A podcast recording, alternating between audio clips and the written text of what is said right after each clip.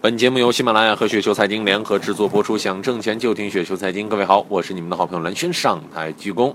看一下今天来聊一个什么样的话题呢？教你如何购买基金。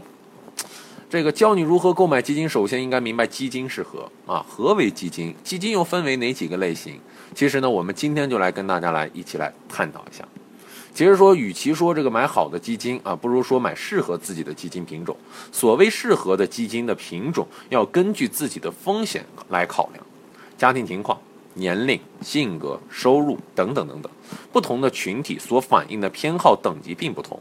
所以在考虑入市之前，必须先来明白几个问题：是否可以做到长期持有？是否可以承担相对应的风险？除了所投入的资金买基金之外，是否会影响到你的生活？你大致对现在的市场情况是否有所了解？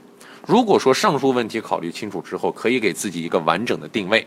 目前来看，购买基金一共有六个渠道：基金公司的官网、银行、债券公司以及这个基金的代销机构。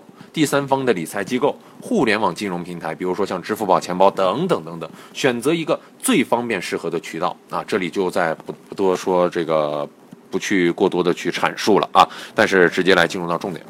首先，选择有主题的基金。步入二零一五年以来的市场上有很多的机会，和以前的呃熊市当中做的这个热点题材相比，牛市当中更多的是对于主题深度的挖掘。虽然说不一定真切。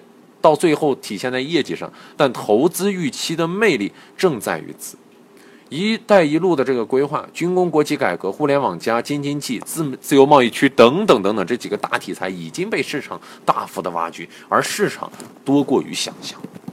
题材的叠加，这种效应，又使得后面的挖掘更具有想象空间。比如。军工加国企改革，自贸加国企改革，京津冀加国企改革，一带一路加国企改革，一带一路加军工等等等等，这是叠加思维，也是投资的三维象限的这样一种想象空间。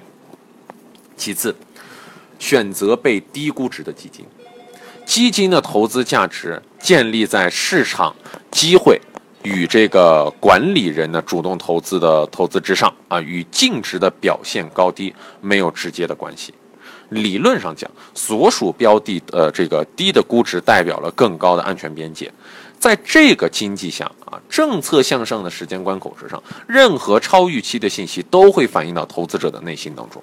积极的数量化工具加上政策传导效率，会引导实体经济进一步降低融资成本，从而拉动总需求，之后带动经济复苏。而使我们这样的一个周期的一个基本理念来看啊，基本逻辑来看，疲弱啊疲弱的制造业的这个指数背后，其实很多工业型的企业的股价表现其实不低，主要还是市场主体性的带动。而对于一个经济体来说，企业库存的出清是进入到下一个周期的循环的主要条件。行业景气周期这样一个出现的，需要的是带动，新型带动，而国企改革和互联网无疑是带给了这一创新的砝码。贷款的超期投放进一步的放松了房地产的政策，会预期到不断加码的宽松政策逐渐奏效，去库存化明显，二三经济数据呈现反弹，低估值的周期品种存在上涨的动因。第三，选择灵活这种灵活的基金。呃，考察过业绩，对吧？考察过过往的业绩，参考过回撤的能力，买新基金。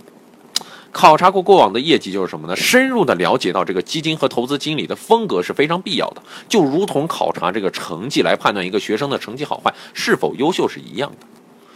今年诞生了一个新名词啊，接盘侠啊，我也是百度了一下啊，这个接盘侠的意义是什么呢？就是接受过呃这个。接受过被这个这这几道女人的男人啊，也是这个女人未婚之前的好男人啊，玩累了之后再找个好男人结婚，那么这个好男人就是接盘侠。股市当中其实是一样的，大规模的快速成立了新基金，其建仓成本基本上可以判断的。